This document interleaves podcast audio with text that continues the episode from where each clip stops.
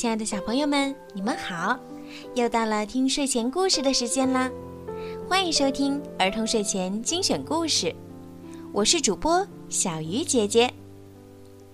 今天呀是孙一萌小朋友六周岁的生日，听说他特别爱听小鱼姐姐的故事，最大的愿望啊就是能在生日的这一天听到小鱼姐姐为他讲的故事。所以呢，你的爸爸妈妈为你点播了一个故事，让小鱼姐姐讲给你听。在这里，爸爸妈妈和妹妹也祝你天天开心、健康成长。我们全家都很爱你哦。小鱼姐姐也要祝你生日快乐，学习进步。今天呢，小鱼姐姐要给你讲的故事是小公主苏菲亚的故事。护身符和赞歌，现在就让我们一起来听好听的故事吧。今天是一个特殊的日子，魔法王国里所有的孩子都来到了体育场。苏菲亚和她的朋友杰德、卢比非常兴奋。因为今天要公布哪个孩子将在收获节上唱赞歌。在等待公布结果的时候，杰德和卢比练起了赞歌，唱得真好。苏菲亚为他们鼓掌。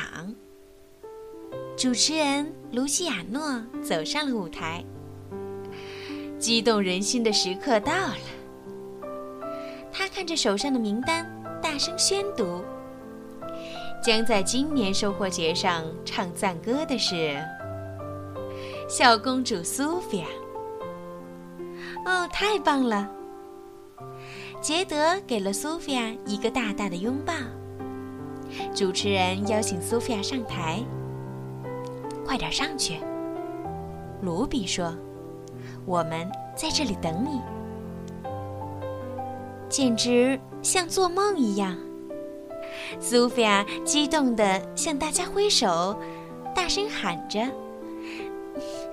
谢谢大家！”露西亚诺要带苏菲亚去后台做准备。苏菲亚迟疑地说：“我的朋友还在等我。”露西亚诺打断他：“没时间管他们了。”接下来，苏菲亚又是接受采访，又是接受礼物，忙得几乎没有喘息的时间。就在苏菲亚忙碌的为收获节做准备的时候，卢比和杰德一直在舞台下面等他。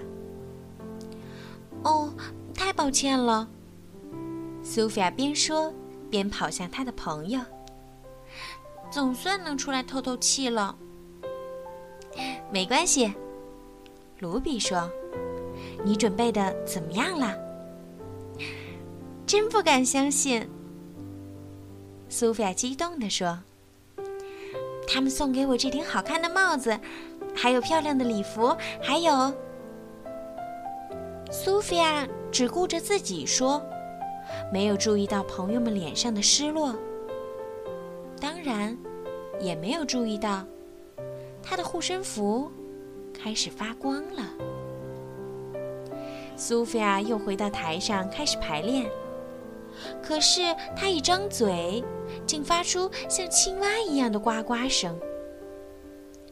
苏菲亚惊慌地想：“也许是太累了吧？去休息一下吧。”卢西亚诺说：“明天收获节上见。”谢谢你，呱呱！苏菲亚赶紧捂着嘴跑下了舞台。回到家后，苏菲亚把今天发生的怪事儿告诉了幸运草。她伤心地问：“我为什么会发出青蛙的叫声呢？”幸运草担忧地说：“恐怕你是中了什么咒语吧。”也许，魔法师赛克能帮自己。于是，苏菲亚把这件怪事儿告诉了赛克。你的确中了护身符的咒语，赛克解释道。护身符能带给你神奇的力量，也会给你施加咒语。苏菲亚对幸运草说：“我中了咒语，是因为我做了不好的事儿吧？”那我们来回想一下，你今天都做了哪些事儿？幸运草说：“也许能找到办法帮你解除咒语。”苏菲亚想呀想，直到第二天早上，都没想出来。我有主意了，幸运草说：“咱们把你昨天做过的所有事重演一遍。”苏菲亚带幸运草来到体育场，登上了舞台。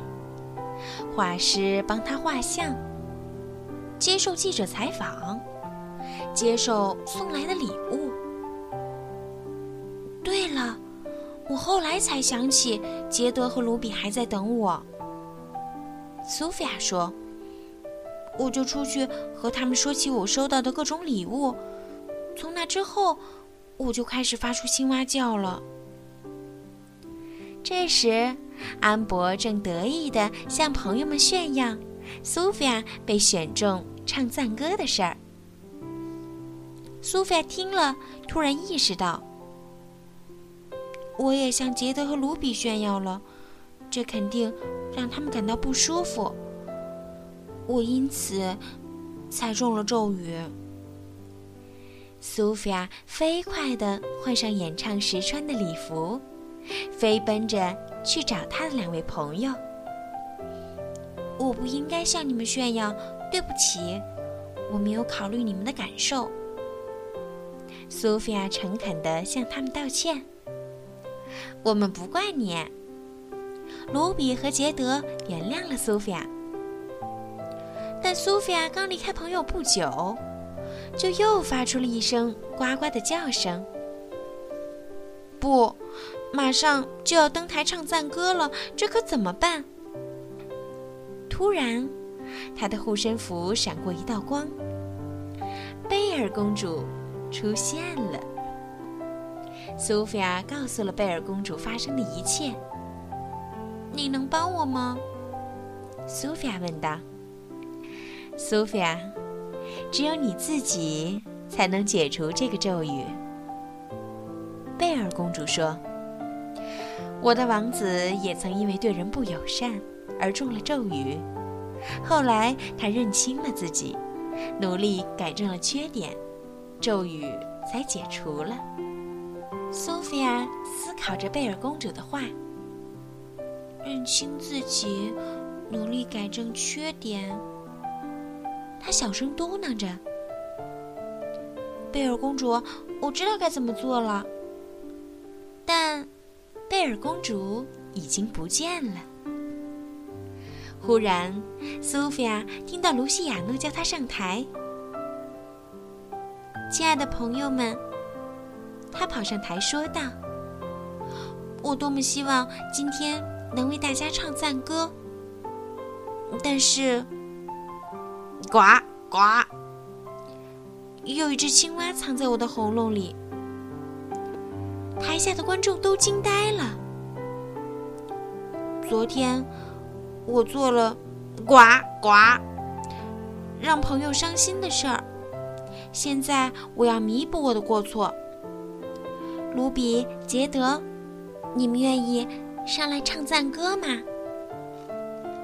就在卢比和杰德登台唱歌的时候，苏菲亚的护身符又开始发光了。咒语解除了，苏菲亚小声对幸运草说。